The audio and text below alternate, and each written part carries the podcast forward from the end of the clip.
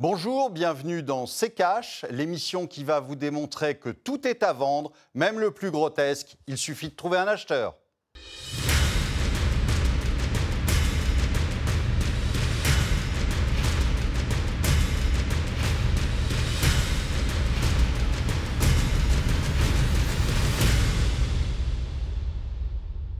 Bonjour, aujourd'hui nous allons vous parler des NFT. Bonjour Estelle. Bonjour Olivier, bonjour à tous, bienvenue dans C-Cash. C'est le nouveau phénomène à la mode dans le monde du numérique, les NFT, Non-Fungible Token en anglais, jetons non fongibles en français. Alors que se cache-t-il derrière ces trois lettres? À quoi servent concrètement les NFT et quels sont les enjeux de cette technologie? Ce sont les questions qui vont nous occuper dans cette émission et pour cela, en deuxième partie, nous serons avec Claire Balva, directrice blockchain et crypto chez KPMG. De rentrer dans les détails, on va vous expliquer euh, le phénomène des NFT, toutes les explications dans le tiroir cache d'Antoine Vassas. C'est un nouveau marché qui fait beaucoup parler ces derniers mois. Les NFT pour Non-Fungible Token, jetons non fongibles en français, c'est en quelque sorte la signature numérique d'un objet virtuel, permettant ainsi de garantir son authenticité et sa traçabilité de manière incontestable grâce à la blockchain, cette technologie de stockage et de transmission d'informations transparente, sécurisée et qui fonctionne sans organe central de contrôle, souvent associé aux cryptoactifs, Bitcoin, Ethereum et autres. Techniquement, un NFT peut servir de certificat pour tout et n'importe quoi, un tableau célèbre, une paire de sneakers officiels, mais là où les NFT prennent tout leur sens, c'est pour les actifs numériques et autres œuvres d'art numériques. Dernièrement, on a eu quelques exemples. Jack Dorsey qui vend le premier tweet de l'histoire à 2,5 millions de dollars, le gif que vous avez forcément vu du Nyan Cat, 500 000 dollars tout de même, ou la vieille vidéo virale Charlie m'a mordu qui a dépassé les 760 000 dollars. Mais comment faire pour faire valoir ses droits d'exploitation sur un GIF ou une vidéo virale copiée à de multiples reprises et multidiffusée que l'on peut trouver à peu près partout sur Internet? Eh bien, c'est pratiquement impossible. Posséder un NFT, en fait, c'est un peu comme posséder une œuvre d'art c'est parier sur le fait qu'elle pourrait prendre de la valeur dans les années à venir pour éventuellement la revendre plus cher à terme. Sur un modèle plus proche encore de l'art, une œuvre numérique réalisée en plusieurs années a d'ailleurs été vendue près de 70 millions de dollars chez Christie's, un nouveau marché, donc les NFT, révolutionnaire ou pas, on vous laissera juge, sans doute plus volatile qu'un marché de l'art classique Fin mai, il avait subi une chute de ses ventes de 90%. Olivier, est-il révolutionnaire selon vous ce nouveau marché? Écoutez, je vais, être très décevant euh, pour notre invité. Euh, après, euh, c'est on vend du vide parce qu'on a beaucoup de sous à placer et, ça permet, comme pas mal de, choses en, art contemporain, c'est du euh, passez-moi l'expression, mais c'est du, foutage de gueule, si vous voulez. Et donc, euh, voilà, c'est un de plus. Euh, c'est quelque chose qui euh, il faut trouver un acheteur euh, et, à partir de ce moment-là, vous pouvez tout vendre. C'est ce que je disais dans l'introduction de cette émission. Vous pouvez absolument tout vendre à partir du moment où vous trouvez quelqu'un qui est prêt à payer pour l'avoir. Pour, pour Donc, euh, vous pouvez en effet vendre des tweets plusieurs millions de dollars. ça sert à quoi C'est en quoi c'est intéressant Surtout qu'en général, en 140 signes, vous n'aviez pas grand-chose pour vous exprimer, donc vous disiez pas toujours des choses intelligentes, donc euh, ça n'a absolument aucun intérêt. Mais je peux comprendre qu'on en fasse un marché. De toute façon, on fait un marché de tout. Donc euh, ça ou autre chose, c'est pas c'est pas important. Bon, c'est dit. Merci Olivier. On passe tout de suite à la deuxième partie de cette émission. Et cette semaine, nous sommes en liaison avec Claire Balva, directrice blockchain et crypto chez KPMG. Euh, bonjour euh, Claire Balva, merci à vous d'avoir euh, accepté notre invitation et bienvenue dans ces caches. Merci, bonjour à vous. peut-être Peut-être, Claire Balva, pour commencer, une réaction à ce que a dit Olivier en première partie. Est-ce que vous, vous considérez ce marché comme révolutionnaire? Alors, je, suis à moitié d'accord en fait avec ce que disait Olivier en première partie. Mhm. Euh, je suis d'accord sur le fait qu'il y, y, a eu ou qu'il y a encore une hype sur les NFT. Je suis d'accord aussi avec le fait qu'il y a beaucoup d'argent à placer et que la liquidité sur les marchés a favorisé les investissements. Euh, par contre, je ne suis pas d'accord avec le fait que finalement ce serait, euh, ce serait que du vide, parce que pour moi, c'est un mhm. outil qui est révolutionnaire et qui change profondément la manière dont, dont on gère la valeur numérique. Alors justement, on va faire un petit peu euh, de contexte. D'où viennent euh, concrètement les NFT et quand ont-ils fait leur apparition? Alors ça fait quelques années hein, que les, NFT existent, mais c'est vrai que c'était euh, encore un outil très confidentiel jusqu'à récemment. Ce qui les a popularisés, c'est à mon sens à la fois le fait que certaines maisons d'enchères très connues comme Christie's ou Sotheby's aient utilisé ces outils, donc forcément ça les a médiatisés, euh, et puis en, parallèle, le fait que certaines plateformes aujourd'hui rassemblent un grand nombre de NFT différents. Euh, et donc ça va permettre d'avoir une expérience utilisateur beaucoup plus fluide, beaucoup plus simple, et donc de vendre plus facilement son NFT et d'en acheter aussi euh, plus facilement. Mhm. Et comment est-ce qu'on fabrique concrètement les NFT alors concrètement, c'est du code informatique. Ce sont des lignes de code qu'on va déployer dans une blockchain alors la plupart d'entre eux sont sur la blockchain Ethereum, euh, mais donc ce sont des lignes de code qui vont fabriquer un jeton sur cette blockchain. Mhm. Olivier, peut-être, euh, est-ce que vous avez une question à poser à Claire Balva? Euh, À quoi ça sert? à, part, à part, si vous voulez, à créer un nouveau marché, ça je veux bien l'entendre, je veux bien comprendre, que ça, ça, puisse intéresser des gens qui, au passage, vont faire beaucoup d'argent avec, mais sinon, à quoi ça sert concrètement? Bah, Olivier, vous, connaissez les crypto-monnaies, euh, je pense, je vous avais vu dans un débat précédemment sur les cryptos. Euh, c'est un peu la même chose, c'est-à-dire que les crypto-monnaies, ça va permettre de gérer de la valeur sur Internet de pair à pair, donc sans intermédiaire. On va pouvoir stocker et s'échanger de la valeur sans avoir besoin d'une banque ou d'une banque centrale. Eh bien, les NFT, c'est un peu comme des crypto-monnaies, à la différence que finalement, quand vous achetez un bitcoin, ben, un bitcoin, c'est la même chose qu'un autre bitcoin. Euh, alors qu'un NFT n'est pas la même chose qu'un autre NFT. Donc il y a une unicité. Et finalement, avec les NFT, vous pouvez euh, créer par exemple des collections numériques. Euh, c'est ce que fait la start-up Sorare qui vend des, cartes de joueurs de football numériques, vous savez, un peu comme les cartes Pokémon, mais uniquement en format numérique. Et donc on arrive à numériser des choses qui auparavant n'étaient collectionnables que sous format physique. Oui, ça ne me dit pas à quoi ça sert. Mais je veux bien comprendre qu'il y a un marché, je veux bien comprendre qu'on puisse en, le, vendre, l'acheter, etc. Mais à quoi ça sert concrètement? Concrètement, à rien. Si, vous me dites que c'est pour euh, numériser des cartes de joueurs, si vous voulez, ça ne va pas me, faire croire que euh, ça représente quelque chose de sérieux et d'intéressant. Alors Claire Balva, est-ce qu'on pourrait considérer ça comme un investissement, tout simplement? Alors, ça, peut être un investissement. Effectivement, ça, ça peut être une première utilité, hein, comme vous achetez, vous achetez aussi une œuvre d'art dans une logique d'investissement. Mais c'est bien plus que ça, parce que derrière, ce sont des outils qui sont programmables. Et donc, euh, on pourrait très bien décider, si je reprends l'exemple des cartes de joueurs de foot, mais ça peut être euh, n'importe quoi d'autre, euh, on peut très bien décider que ces cartes vous donneraient un accès, je ne sais pas, à certains événements, à certaines réductions. tout le caractère programmable de ces outils démultiplie leur champ d'application. Olivier? Non, mais euh, j'entends, mais je vous dis, pour l'instant, je ne vois pas le, l'intérêt de la chose.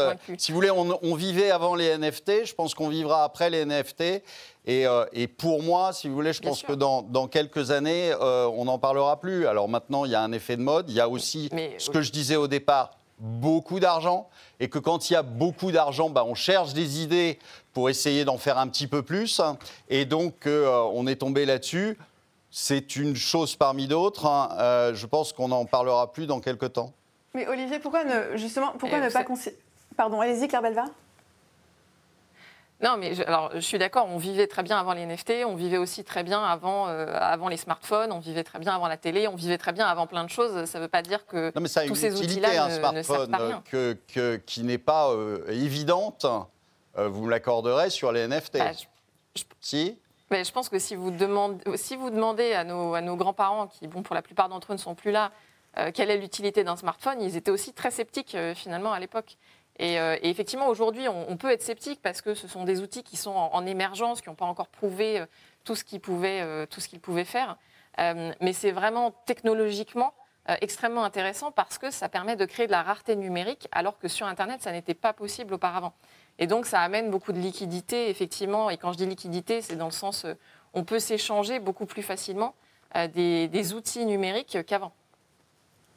Olivier, est-ce qu'on justement, est-ce qu'on pourrait, vous, vous parliez euh, de vide tout à l'heure, est-ce qu'on pourrait pas juste, juste simplement considérer ça euh, comme un investissement euh, différent certes de ce qui existe aujourd'hui, mais tout de même un investissement?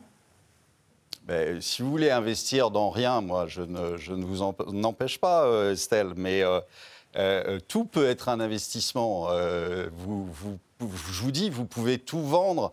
Je ne sais pas si vous avez vu il y a quelques, semaines un artiste italien qui a vendu pour 12 000 euros rien, c'est-à-dire une œuvre invisible. Donc euh, il s'est bien foutu du monde. Il a trouvé quelqu'un pour acheter ce rien qui n'existe pas. D'accord? Et donc, euh, euh, euh, c'est un investissement aussi, parce qu'il suffit que la personne en question, qui l'a acheté 12 000 euros, arrive à la refiler à 15 000 à un autre gogo qui sera là pour l'acheter, et tout se passera bien. Et c'est un investissement. Donc, c'est comme acheter un tableau, vous pouvez finalement. faire de tout un investissement.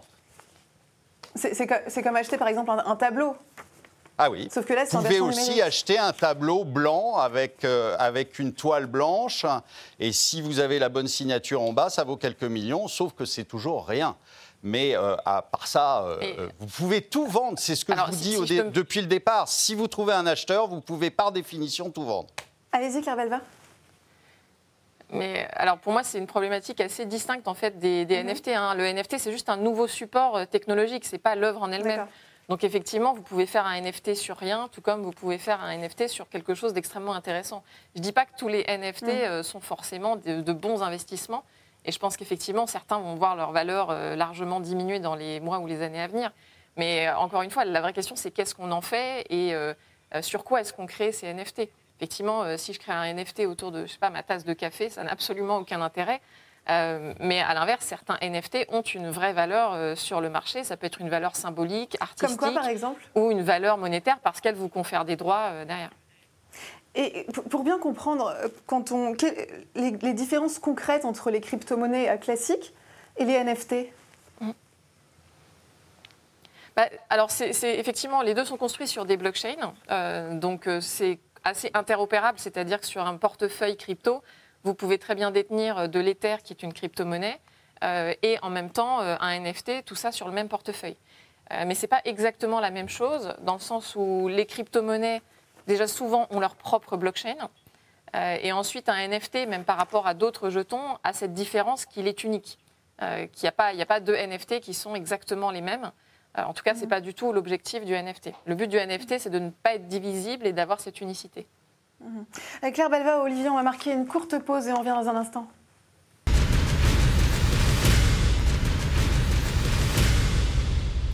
Bienvenue dans CKH. Si vous nous rejoignez au sommaire cette semaine, les NFT. Et pour cela, nous sommes en liaison avec Claire Balva, directrice blockchain et crypto chez KPMG. Alors, on va, euh, Olivier Claire, on va jeter un, un œil au marché des NFT et on va regarder euh, de plus près ces chiffres. Le 3 mai 2021, la valeur du marché euh, des NFT atteignait les 100 millions de dollars pour cette seule journée. 12 000, c'était le nombre de portefeuilles de NFT. Fin mai, seuls 19,4 millions de dollars de de NFT ont été traitées en une semaine et il ne restait plus que 3900 euh, portefeuilles. Comment est-ce que l'on peut expliquer cette baisse, Claire Balva? Alors, il y a plusieurs explications possibles. Euh, la première, elle va, elle va plaire à Olivier, je pense, c'est que effectivement, il y, a, eu un effet de mode sur les NFT qui s'est peut-être un peu tassé, tout simplement, comme, euh, comme toute hype qui, à un moment donné, finit par se calmer pour ensuite laisser place à de la maturité.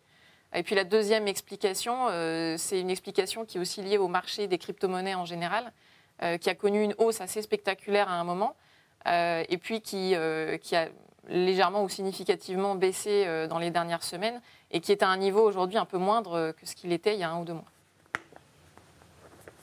Olivier, qu'est-ce que ça représente en, en valeur 100 millions de dollars par rapport au reste? Rien. enfin, 100 millions de dollars, c'est rien. Aujourd'hui, c'est euh, quantité euh, totalement négligeable. C'est un début euh, hmm? C'est un début? Ah ben après, vous le qualifiez de début si vous voulez, mais, mais 100 millions de dollars aujourd'hui, c'est rien. C'est absolument inexistant. Donc c'est un, un, minuscule volume, c'est un micro, micro, micro, micro marché.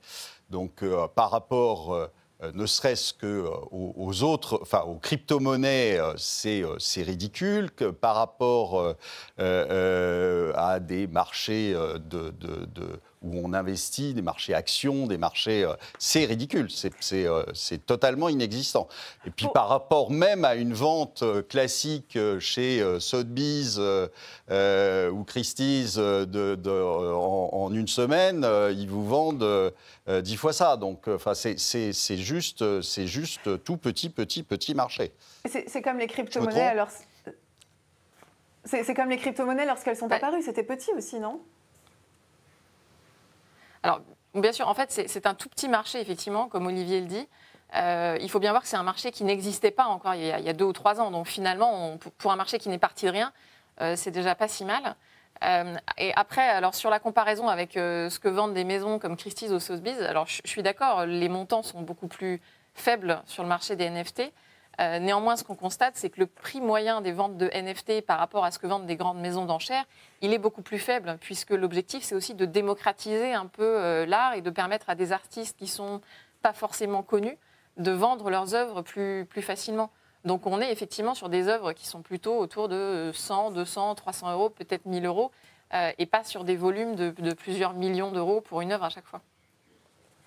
Les, NFT s'adressent-ils à tout le monde? Parce que quand on regarde les exemples de vente, euh, on a par exemple le GIF Nyan4 de Chris vendu à 580 000 dollars, le premier tweet de Jack Dorsey, 2,9 millions de dollars, enfin l'œuvre de Beeple vendue à 69,3 millions de dollars. Ce sont clairement des produits euh, numériques qui s'adressent aux plus, fortunés. Est-ce qu'un jour les NFT pourraient faire partie de notre quotidien, du quotidien de tout le monde?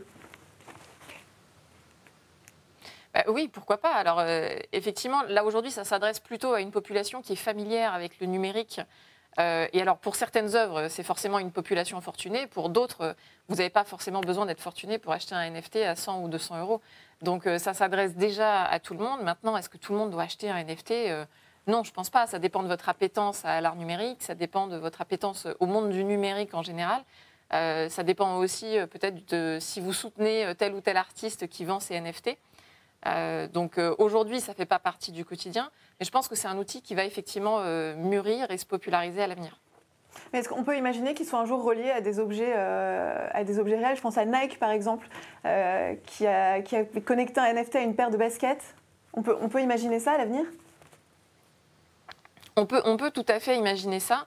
alors, tout n'a pas vocation à être un NFT. Hein. Pour autant, je, je, le disais tout à l'heure, je ne vais pas faire un NFT avec ma petite cuillère ou ma tasse de café. Euh, mais effectivement, pour des objets qui ont euh, une, grande valeur, qui peuvent être des objets d'art, et on, sait bien que dans, le textile ou dans le luxe en général, euh, les, objets peuvent vite être aussi des objets d'art, ça peut tout à fait avoir du sens. Et, ce caractère programmable, finalement, en plus du certificat d'authenticité, permettrait, par exemple, je ne sais pas, avec votre paire de Nike, d'avoir accès à certains pouvoirs magiques dans un jeu vidéo. Donc on, peut aller assez mm. loin dans la prospective. Donc il y, a un avenir derrière, derrière les NFT. Ah, complètement. Olivier, un dernier mot? Bah, Écoutez, moi j'irai m'acheter la paire de Nike et, euh, je ne jouerai pas dans un jeu vidéo avec euh, des super pouvoirs. Olivier, selon vous, les... les... NFT pourraient impacter par exemple l'économie réelle, selon vous, euh, Olivier? Non, non. Je vous dis, pour moi, c'est juste c'est juste euh, le, si, si le marché grossit, par exemple. Hmm, pardon Si le marché grossit, par exemple. Si le marché grossit, il grossira peut-être au, fur et à mesure de la, de la bulle euh, qu'il y a euh, aujourd'hui parce qu'on déverse des, des, des, milliards tous les jours et qu'il faut que ces milliards aillent quelque part. Donc vous allez avoir, et je pense que vous aurez autre chose qui va sortir derrière les NFT, parce qu'il faut à tout prix trouver quelque chose pour les placer. Et donc, euh, vous trouverez plein de raisons et plein de nouveaux produits et plein de nouvelles technologies pour euh, euh, vendre quelque chose et trouver un acheteur pour l'acheter, et à, quel que soit le prix. Là, quand vous pensez qu'on a payé 2,5 millions pour, pour un tweet, quel intérêt? Aucun Franchement, aucun. Donc, euh, euh, et je vous dis, si vous voulez vous payer une paire de Nike, allez acheter une paire de Nike, ça ira beaucoup mieux. Et vous pourrez au moins l'utiliser et la mettre au pied, et ça sera beaucoup plus intéressant que de l'acheter virtuellement.